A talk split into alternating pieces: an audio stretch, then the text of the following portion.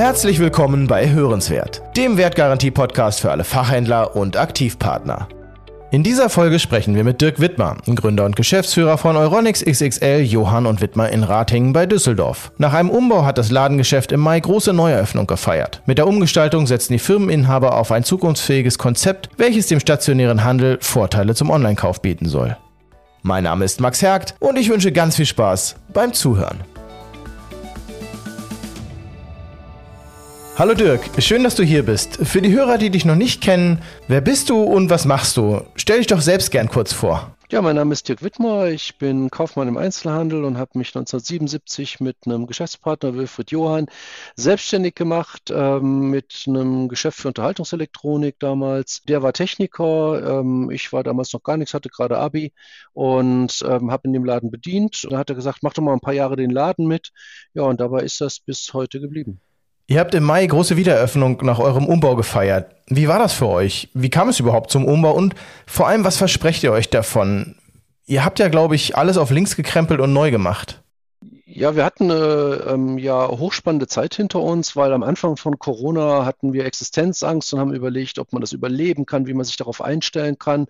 Wir haben dann sehr situativ und schnell auf alles reagiert, was wir durften und äh, machen konnten und hatten zwei boomartige Jahre hinter uns. Ähm, und da kannst du ja fast denken, wenn die Leute hier so viel abgekauft haben und auf einmal wieder mehr dürfen und äh, die, das Leben sich wieder normalisiert, äh, dass man sagt, wie stellt man sich jetzt darauf ein? Und mhm. ähm, so haben wir prognostiziert, dass die Leute tendenziell jetzt wieder mal in die Gaststätten gehen, dass die auch mal wieder in Urlaub fahren ähm, und ähm, dass es ähm, halt im Handel nicht mehr so sein wird wie die letzten zwei Jahre. Deswegen haben wir gesagt, äh, der Laden könnte eine Eigenkonjunktur in so einer Phase gut gebrauchen ähm, und haben gesagt, wenn wir jetzt den Laden umbauen, können wir einen Räumungsverkauf machen wegen Umbau. Wir können eine Umbauphase machen, wo wir auch schon die Erfahrung hatten, wenn wir Umbauphasen hatten, dass dann viele Leute reinkommen und gucken, noch ein Schnäppchen abzustauben und können dann eben auch damit werben, dass der Laden ganz neu ist und können die Leute neugierig machen, dass wenn weniger Menschen einkaufen gehen, möglichst viele Leute zu uns kommen können, äh, kaufen können, kommen, weil was los ist.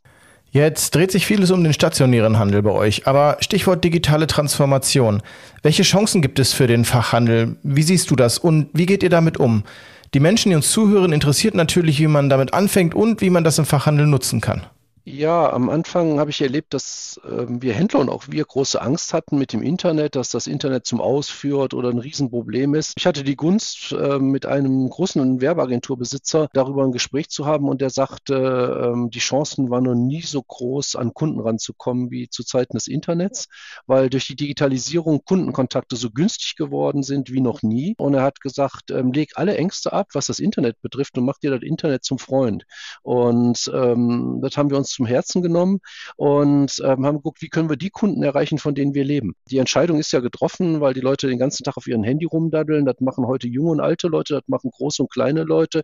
Und ähm, es gibt ja nicht ohne Grund eine Laternenwarner-App, ähm, weil die Leute eben mhm. ähm, nicht mehr gerade ausgucken, sondern immer auf ihr Handy gucken. Und deswegen ist die zentrale Frage, wie komme ich aufs Handy bei meinen Kunden, weil es auch mittlerweile ja Analysen gibt, dass 60 bis 80 Prozent der Kunden, die in stationären Laden gehen, sich vorher online informiert haben. Also es gilt, diesen Switch in in der Werbung, von Beilagen, von Printwerbung, ähm, dass man wirklich digitalen Content für seine Kunden einstellt, damit die Kunden dich auf dem Zettel haben, wenn sie überlegen, das Haus zu verlassen, um einzukaufen. Da haben wir sehr viel Gedanken drüber gemacht und ähm, da bei uns also auch eine kleine Gruppe von Leuten gebildet, die sich da einen Kopf zu machen und am laufenden Band jetzt Inhalte kreieren, dass wir möglichst bei den Kunden interessante Informationen auf den Handys haben. Welche Kanäle nutzt ihr da? Also du hattest ja im Vorgespräch gerade schon erwähnt, dass ihr auch auf TikTok zum Beispiel vertreten seid. Da kommt man ja dann eher an die jüngere Zielgruppe, also die nachwachsende äh, Generation. Was habt ihr noch für Kanäle, die ihr da nutzt? Also einmal ist das ein großes Vorurteil ähm, gegenüber TikTok, weil man denkt immer so, das wären die Kids. Äh, das stimmt schon lange nicht mehr. Auch Gamer sind auf TikTok und du erreichst Leute bis 35 über TikTok, die du über Facebook nicht mehr erreichst. Und insofern ähm, versuchen wir möglichst rauszukriegen durch Einschätzung, auch wer bei uns in den Laden reinkommt, welchen Content stellen wir wie auf Instagram, auf Facebook und auf TikTok. Ähm, mhm. Und ähm, wir drehen auch äh, Videofilme, um Personal zu gewinnen mittlerweile, ähm, weil viele wollen einfach keine Texte mehr lesen, sind müde Texte Texte zu lesen, sondern die Leute stehen auf Videos und auf Filmchen. Und du musst in der ersten Minute schaffen, dass die Leute nicht abschalten, dass die sich das möglichst noch fertig angucken und schon zentrale Botschaften haben. Das muss man erstmal lernen, weil wir sind ja keine Regisseure, sondern Händler. Ja. Aber es, es, gibt Mitarbeiter und es wächst auch eine neue Generation ran, die Spaß daran hat, sowas zu entwickeln. Und es ist dann auch schön, wenn die Leute sich darüber kaputt lachen und wenn ganz viele Leute sich das angucken. Und wenn es dann noch die Konsequenz hat, weil sie neugierig sind, bei uns in den Laden reinzukommen. Wir hatten da Beispiel, dass wir Unpacking-Filme gedreht haben von Neuheiten, wo die Leute zum Teil richtig wertige Produkte, drei, vier Stück am nächsten Tag gekauft haben, äh, weil wir ein Video darüber eingestellt haben. Also ganz interessante Erfahrung. Und was äh, interessant ist, wenn du die Filme mit eigenen Mitarbeitern drehst, dass es authentisch ist und viele Leute sagen, oh, den kenne ich aus dem Sportverein oder der war mit mir auf der Schule, äh, dann gehe ich zu dem und kaufe mir das. Also da entstehen alle möglichen sozialen und auch persönlichen Kontakte auch zu, durch. Content is King heißt es so schön, aber ist es wirklich so einfach, zielgruppengerechte Inhalte für Social-Media-Kanäle zu erstellen? Wenn es nach Dirk Wittmer geht, ja, und man kann es durchaus selbst in die Hand nehmen und die Videos im Team drehen. Am besten mit den Mitarbeitenden, die Spaß daran haben und sich Stück für Stück an die Materie rantasten. Frei nach dem Motto, better done than perfect. So lernt man und wächst mit der Aufgabe. Videos, die authentisch, nahbar, menschlich und mit der nötigen Prise Humor eine Botschaft mit Mehrwert vermitteln, sind häufig viel erfolgreicher als aalglatte Hochglanzstreifen. Die sozialen Netzwerke liefern da eine Riesenchance. Werfen wir nochmal einen genaueren Blick auf euren Umbau. Worauf habt ihr denn am Point of Sale geachtet, um Dinge zu verbessern oder anders zu machen, vielleicht auch einfach zeitgemäßer zu gestalten als bisher? Also es gab verschiedene Aspekte. Das eine, es gab Warnbereiche, wo wir gerne wachsen wollten, weil ähm, wir da unseren Marktanteil in unser Einzugsgebiet noch nicht ausgeschöpft haben und weil wir in den nächsten Jahren da noch Wachstum sehen. Also da wollten wir Bereiche vergrößern. Das zweite ist, dass es Geschmacksveränderungen bei Kunden gibt. Vor ein paar Jahren war alles hell, grau, Regaltöne. Die Leute haben auf Edelmetall gestanden und mittlerweile gibt es einen ganz klaren Trend auf neue Farbtöne wie Anthrazittöne oder matte Lacke, die es gibt. Ähm, dann wegen der Nachhaltigkeit äh, nach wachsende Hölzer, ähm, dass man das miteinander verbindet, eben Anthrazittöne im Laden ähm, und auch Holztöne, weil das Wärme gibt und die Leute sich wohler fühlen. Und die Analysen, die wir gelesen haben, auch bei denen, wo Gerätetrends hingehen, ähm, sind in den nächsten drei bis fünf Jahren eben dunkle Töne. Und wenn wir jetzt viel Geld in die Hand nehmen, ist wichtig, das am Anfang von einem Trend zu machen und nicht in drei, vier Jahren, wenn wir vielleicht wieder Bock haben auf andere Farben und andere ähm, Stilelemente. Das nächste ist Licht. In vielen Läden, die ich gesehen habe, haben die Leute jetzt moderne LED-Lampen reingemacht und ich finde, die Läden sehen aus wie Zahnarztpraxen, äh, unglaublich hell und dass du dich nicht wohlfühlst. Und deswegen haben wir geguckt, dass wir LED-Lampen fanden, die Warmlicht haben, sodass die Leute sich auch wohl äh, im Laden äh, fühlen und auch dementsprechend äh, eben den Boden bei uns zu gestalten. Was wir aber auch machen wollten, ist, wir haben viel Strom verlegt, wir haben Wasserleitung verlegen können. Wir möchten die Geräte in Funktion zeigen. Wir finden, stationärer Laden sollte alle fünf Sinne ansprechen. Das heißt, das Internet spricht eben zwei Sinne an, lesen und hören, äh, wenn du irgendwas guckst. Und bei uns kann man riechen, schmecken, anfassen. Damit wollen wir auch spielen. Also man kann bei uns riechen, wie ein Kaffee gekocht wird und wie der vielleicht schmeckt. Wir haben eine Genussküche, in der wir kochen, mhm. wo die Leute was ausprobieren können, sodass wir sagen, wir verkaufen nicht mehr Technik, sondern wir kommen vom Nutzen. Was kann ich mit dem Gerät machen? Was tut das Gerät für mich in meinem Leben? Macht es das Leben schöner? Oder Wellnessartikel? Kann ich meine Gesundheit überwachen? Wofür ist das gut, dass wir die Geräte in Funktion zeigen? Also wir haben ganz viel umgebaut, dass wir die Geräte ausreichend Strom haben, die Sicherungen nicht rausfliegen, wenn du mehr Geräte anhast, ähm, dass wir Wasserleitungen hingelegt haben, da wo man Wasser braucht, um Geräte fortzuführen.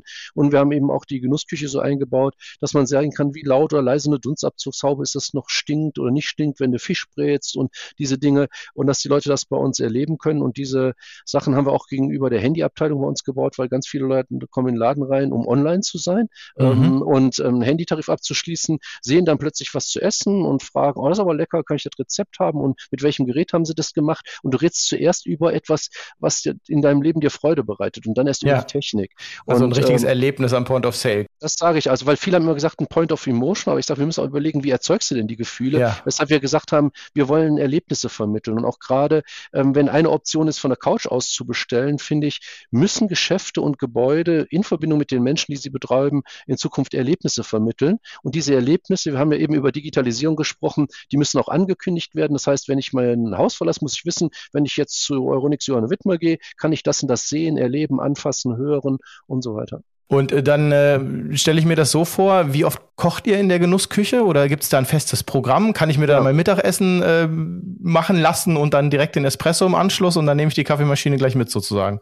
Also gerne, so ungefähr in der Reihenfolge. ähm, aber ähm, wir haben Themen, die wir annoncieren und sagen, wir nehmen jahreszeitliche Lebensmittel, möglichst von Landwirten aus der Region, die hier angebaut werden wegen Nachhaltigkeit und kurzen Wegen und weil die Sachen dann auch frisch sind. Und wenn sie jahreszeitlich angebaut worden sind, auch besonders lecker sind. Und dafür haben wir ein Programm, wo an sich in der Regel drei bis vier Tage in der Woche die Genussküche bespielt wird und wir Dinge vorführen. Das kann also sein im Sommer Eismaschinen, ähm, das kann heißen im Herbst äh, Waffeln backen. Dann äh, annoncieren wir das auch so, dass auch da wieder die Leute sehen können, ähm, wenn ich jetzt losgehe, kann ich das und das bekommen. Dabei sind aber auch so lustige Sachen, wie du jetzt gerade fragst, dass einer vorbeikam mit seiner KitchenAid-Maschine und da hat die den Teig nicht ganz aus der Schüssel gemacht und dann haben wir KitchenAid gerade vorgeführt, Werkzeug rausgenommen, die Maschine von denen nachgespannt, haben den unseren Teig noch mitgegeben, um zu Hause einen Kuchen zu backen. Die konnten die Maschine wieder mit nach Hause nehmen und haben wunschgemäß ähm, ihr Gerät wieder benutzen können. Das sind einfach Erlebnisse, die du beim Internetversender so nicht hast. Da gebe ich dir 100 Prozent recht und äh, habe direkt wahrscheinlich einen Kunden fürs Leben gewonnen, der dann immer wieder kommt, weil er das Rezept nochmal noch mal haben möchte, den das Teig nochmal haben möchte. Das kaum fassen, ja, stimmt, ist so. Ja, ja klasse, finde ich super. Ja, wenn ich jetzt, wenn ich das jetzt so höre, da, da kriege ich nicht nur Hunger oder Lust auf einen Kaffee, ähm, aber wenn ich jetzt, wenn ich jetzt äh, einen Fachhandel betreibe, hast du konkrete Tipps für unsere Hörer, wenn vielleicht das Budget nicht für einen kompletten Umbau oder Neubau reicht? Womit würdest du beginnen? Was würdest du als erstes machen, wenn du eben äh, anfangen müsstest, aber nicht alles komplett umbauen könntest beispielsweise? Ja, zwei. Das eine, du sprichst jetzt von Kosten. Was kann ich damit machen? Mit Kosten umgehen. Und das zweite finde ich, dass jeder über seinen Laden nachdenkt. Es gibt Warengruppen, die kein Wachstum mehr haben in der Branche. Mhm. Also bin ich entweder sau gut in einem Bereich und besser als der Schnitt, damit Leute bei mir kommen und gucke, dass ich dann nicht so einen Umsatzschwund habe oder ich fange neue Sachen an, die ich bisher nicht gemacht habe. Dann muss ich auch vielleicht Sachen, die nicht mehr so laufen, im Laden verkleinern oder aus dem Sortiment nehmen und neue Sachen anbieten. Und das finde ich ist, dass man seinen Laden nach den Gesichtspunkten mal analysiert und handelt. Und bei dem Handeln geht es eben darum auch, dass man immer einen Mix für sich selber rausfindet, was sind gefragte Marken, was sind Marken, wo ich mehr Geld dran verdiene, weil es Beratungsmarken sind, dass man da den richtigen Mix findet, weil ein Laden braucht Frequenz und in einem leeren Laden möchte auch keiner einkaufen, der ist den Kunden eher unheimlich. Deswegen glaube ich, muss man überlegen, in jeder Warengruppe habe ich gefragte Marken, habe ich Marken, die ich gerne verkaufen will und daraus den richtigen Mix finden und das auch immer wieder attraktiv zeigen, weil es zwar ein blöder Vergleich, aber früher, ich denke, kannst du auch noch erinnern, wo wir noch in Diskos gegangen sind, einer, der nicht laufend neue Lichteffekte hatte oder ähm, neue Blitz oder irgendwas, ist man nicht mehr so hingegangen. Ich glaube auch, Läden, wo Leute häufiger hingehen, erwarten Kunden Veränderungen. Ähm, ja. Und insofern muss man den Kunden auch neue Dinge anbieten, damit sie in den Laden reinkommen. Und das muss ich dann überlegen. Das vorausgeschickt ist dann eben wichtig auch zu gucken, was brauchen Hersteller. Viele Hersteller suchen auch die Vorführung und dass Geräte live erlebt werden können, weil die das sogar auf ihren Homepages bewerben, wo du das Gerät ansehen kannst, wo eine Promotion ist. Und mit den Herstellern kann man dann auch über äh, Zuschüsse zum Umbau reden und auch okay. einen Aktionenplan machen, äh, was man nach dem Umbau dann auch mit den Herstellern an Demonstrationen im Laden macht und die zahlen dann auch einen Beitrag dazu. Dann reduziere ich damit meine Umbaukosten. Vielen Dank für die Tipps. Ich glaube, das hilft eventuell dem einen oder der anderen weiter. Jetzt habe ich meinen Laden schick gemacht oder mein Konzept optimiert. Ähm, wie ist das denn mit dem Verkaufsgespräch? Wenn das jetzt alt bleibt, ist das wahrscheinlich auch nicht so schlau. Ne? Hat sich das bei euch verändert in den letzten Jahren oder auch vielleicht sogar mit dem neuen Konzept? Passt ihr das an? Wie geht ihr davor? Ja, die Kunden sind ja insgesamt viel mehr vorinformiert, weil äh, wenn die Kunden alle googeln können und die Kunden äh, sich ähm, wirklich zu 70 bis 80 Prozent je nach Gerätekategorie vorher informieren und kommen rein mit viel Wissen. Also das eine ist, du musst das Personal an sich sehr geschult haben, damit die möglichst noch mehr wissen als die Kunden über die Geräte und den Kunden wirklich noch hilfreiche Informationen dazu geben können. Und dann kommt es eben äh, dazu, dass man das Gerät auch wirklich den Kunden fragt, was ist der Bedarf genau bei dem Kunden und den Bedarf genau ermittelt und dann den Kunden möglichst möglichst auch noch demonstrieren kann, dass die Geräte, die wir dann empfehlen, den Nutzen bringen oder ähm, das, äh, was die Kunden an Hilfe oder an Verschönerung ihres Lebens ähm, sich davon erwarten. Dann musste man auch natürlich trainieren, dass man nicht mehr sag mal, angepisst reagiert, wenn Kunden den äh, Preis einscannen ähm, ja. oder den ERN-Code einscannen und das im Internet vergleichen. Da muss man viel, das nicht als Angriff gegen sich selber nehmen, sondern die Leute nutzen die technischen Möglichkeiten, die es heute gibt. Äh, und dann muss man eben auch gefeit sein, selber den Markt zu beobachten ähm, und entweder vernünftigen marktgerechten Preis zu haben oder den Preis auch verteidigen zu können, weil die Leute, die immer beim Kunden sofort auf den billigsten Preis eingehen, die verabschieden sich auch meistens schnell vom Markt. Mhm. Von daher hat sich das Verkaufsgespräch verändert. Aber das Verkaufsgespräch hat auch Chancen bekommen, weil viele Bewertungen Bewertungen im Internet so unterschiedlich sind, sind viele Leute auch verzweifelt, wem sie jetzt trauen können. Und wenn du einem Menschen nochmal gegenüberstehst, der dir sympathisch ist, der wirklich im Gespräch auf dich eingeht, dann ist vielen Leuten das nochmal wertvoll, wenn so ein Mensch dir sagt, das Gerät ist wirklich gut für dich oder das passt zu dem, was du mir gerade gesagt hast im Verkaufsgespräch. Und das ist eine große Chance trotz allen Bewertungsplattformen im Verkaufsgespräch. In der Theorie klingt das für mich definitiv plausibel und mit Sicherheit äh, genau müsste man es machen. Aber ich kenne das, ich habe gerade so eine Erfahrung im Autohaus gehabt. Da war es so, dass ich wirklich dachte, okay, ich habe jetzt die Fehler beschrieben und warum versteht mich der Verkäufer nicht? Also in der Theorie ist das immer alles klasse und die Mitarbeiter sind wahrscheinlich alle geschult. Aber wie schafft ihr es, dass eure Mitarbeiter motiviert sind und damit natürlich auch die Kundenzufriedenheit und letztendlich auch den Umsatz davon profitieren lassen? Also nicht zum Klugscheißern, aber ich glaube, dass man Mitarbeiter nicht motivieren kann, hat mich das Leben gelernt, sondern es gibt motivierte und demotivierte Menschen. Viele Inhaber, wir selber haben oft den Fehler gemacht, man versucht aus Leuten, die nicht so motiviert sind, was rauszukitzeln, was gar nicht in denen ist, ähm, und kümmert sich nicht genug um die Leute, die Bock haben auf Kunden. Das mhm. ist jetzt die eigentliche Antwort auf die Frage. Ich glaube, ähm, wir brauchen heute Leute, die eine hohe eigene Souveränität haben und mit den verschiedenen Kundengruppen gut umgehen können und Lust haben, ähm, Kunden und Technik miteinander zu verbinden, dementsprechend die auch zu bedienen. Deswegen führen wir ganz, ganz viele Gespräche mit unseren Mitarbeitern. Wir fahren einmal im Jahr mit denen weg und erzählen denen, was wir drei Inhaber hier für Ideen haben, fragen die, was sind die vier dümmsten oder fünf dümmsten Regeln bei uns oder was würden sie machen, wenn es ihr Laden mhm. ist, fragen die aber auch, äh, was wollt ihr dies Jahr bei uns gerne verändern, was würdet ihr dies Jahr gerne in eurer Abteilung verändern? Und viele dieser Ideen haben uns zu dem gemacht, was wir heute sind und keiner setzt was lieber um als seine eigenen Ideen. Also zuhören aktiv, aktiv auf die Mitarbeiter hören, die jeden Tag die Kunden bedienen und die dann die Chance geben, sich zu entfalten, dann hast du motivierte Mitarbeiter, die auch motiviert arbeiten. Wow, finde ich großartig. Damit haben wir das hier und jetzt schon mal gut abgedeckt. Und äh, zum Schluss, zum Schluss vielleicht noch, wie siehst du denn die Zukunft des Fachhandels und dann vielleicht auch noch eure Best Practices? Also das, womit ihr wirklich sagt, ja, Leute mit einbinden, habe ich verstanden, optimieren auch. Ähm, was kann man denn in der Zukunft noch machen oder wie bleibt man neben dem stetig wachsenden Online-Geschäft eben auch äh, in den nächsten Jahren wirklich äh, präsent bei den Kunden? Einmal die Nachfolgefrage ist bei uns schon geregelt, weil alle Partner sind jünger als ich, ähm, die mit mir diese Firma haben. Das heißt für mich auch, dass junge Leute eine Chance da drin sehen. Und ich glaube, dass äh, man sich als stationäres Geschäft, als Teil des Multi-Channels-Handels sehen muss. Und wenn wir schaffen, dass Kunden in den Laden reinkommen, verdienen wir eine bessere Handelsspanne, weil die Leute den Dialog und das Verhältnis mit uns schätzen. Und dieser Draht muss ständig gepflegt werden. Das heißt, das Erste, wir müssen uns angewöhnen, im Marketing immer in Kontakt mit unseren Kunden zu bleiben, auch nach dem Kauf, den Sachen anbieten, ob es ein Update ist, ob es ein After Sales Service ist, ob es eine Reparatur ist des Gerätes, dass du das auch wirklich selber kannst mit deinen eigenen Leuten, dass du denen bei den Installationen helfen kannst, das WLAN verstärken kannst, wenn das Handy runtergefallen ist, dass die immer wissen, wenn irgendwas Technisches ist, die können mir helfen, ähm, ich gehe zu meinem Laden. Und das in einer sehr modernen Welt, dass die Leute gerne hier hinkommen und ähm, dass wir denen weiterhelfen. Aber was du aus vielen Läden ja auch hörst, wenn es Frequenzrückgang gibt, dass man sich auch angewöhnt, ähm, dahin zu gehen, wo Kunden sind. Wir gehen äh, zum Ratinger Triathlon und zeigen da 10.000 Leuten, wie Smoothies gehen oder äh, servieren den Latte Macchiato aus Maschinen, äh, wo die dann einen Bezug zu unserem Laden haben, da wo die Kunden sind. Also in den mhm, okay. einzelnen Stadtteilen machen wir Cityläufe, wir unterstützen Comedy-Veranstaltungen und die Eintrittskarten gibt es dann auch bei uns zu kaufen. Also wir bleiben wirklich in Kontakt mit unseren Kunden und zeigen da auch die Ware, wo die Menschen sind und das äh, ist denen zum Teil wieder ein Anlass, bei uns zu kaufen. Wir möchten aber auch nach dem Kauf den Kunden eben sagen, gibt es ein Update zu deiner Maschine, dass wir äh, die uns eine E-Mail-Erlaubnis geben, dass wir in Kontakt mit den Leuten bleiben können, was es Neues gibt und was die Geräte, die sie bei uns gekauft haben, Neues für die Kunden eben tun können oder was es auch Neues zu dem Gerät an Zubehör gibt, so dass der Kunde, dass sich nicht belästigt fühlt, ähm, sondern sagt, boah, denen geht das nicht am Arsch vorbei, nachdem ich gekauft habe, ähm, sondern die haben noch Interesse an mir. Ich glaube, das ist ein wesentlicher Faktor, ähm, dass das ähm, gewährleistet ist, dass man den Kunden aber auch anbietet, wenn sie nicht zu einem kommen wollen, die Ware zu bringen oder auch ein Päckchen zu schicken und die Kunden nicht festzulegen, wer zu uns kommen will, muss unbedingt den Laden besuchen. Sehr wichtig ist natürlich da auch die Partnerschaft äh, mit Wertgarantie, weil sie eine super Kundenbindung ist. Die Leute kriegen Neukaufzuschuss und ähm, die Leute kriegen die Reparaturen bezahlt. Das ist also nachhaltig, ist umweltfreundlich. Die Kunden wissen, dass wir reparieren ähm, und dadurch, dass sie da was einzahlen, ähm, überlegen sie nicht irgendwo hinzugehen. Gerade in der Welt, wo du jeden Tag im Internet dir alles angucken kannst, ist es wichtig, dass die Leute eine echte Beziehung haben, die nutzenorientiert ist. Ähm, und da ist die Partnerschaft für uns auch ein ganz wichtiger Lebensnerv, ähm, dass die Kunden auch wieder zu uns kommen, was dann auch Spaß macht.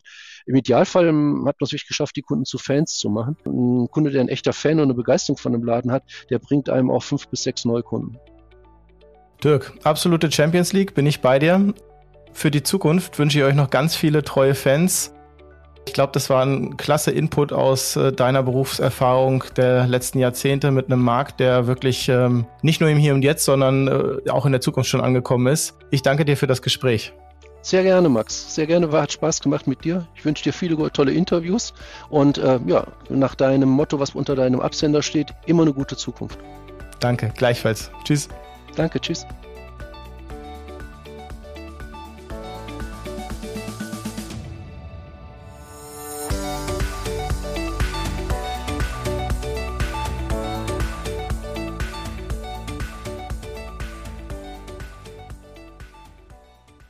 Themen, die euch interessieren und Menschen, mit denen wir unbedingt sprechen sollten? Habt ihr Ideen, Fragen, Anregungen oder möchtet uns Feedback senden? Dann schreibt uns gerne jederzeit eine E-Mail an hörenswert@wertgarantie.com. Hören schreibt ihr dabei mit H O E. Wir freuen uns auf eure Nachrichten. Bis dahin, herzliche Grüße vom Team, gute Geschäfte, viel Spaß bei unseren Folgen und bis zum nächsten Mal bei hörenswert.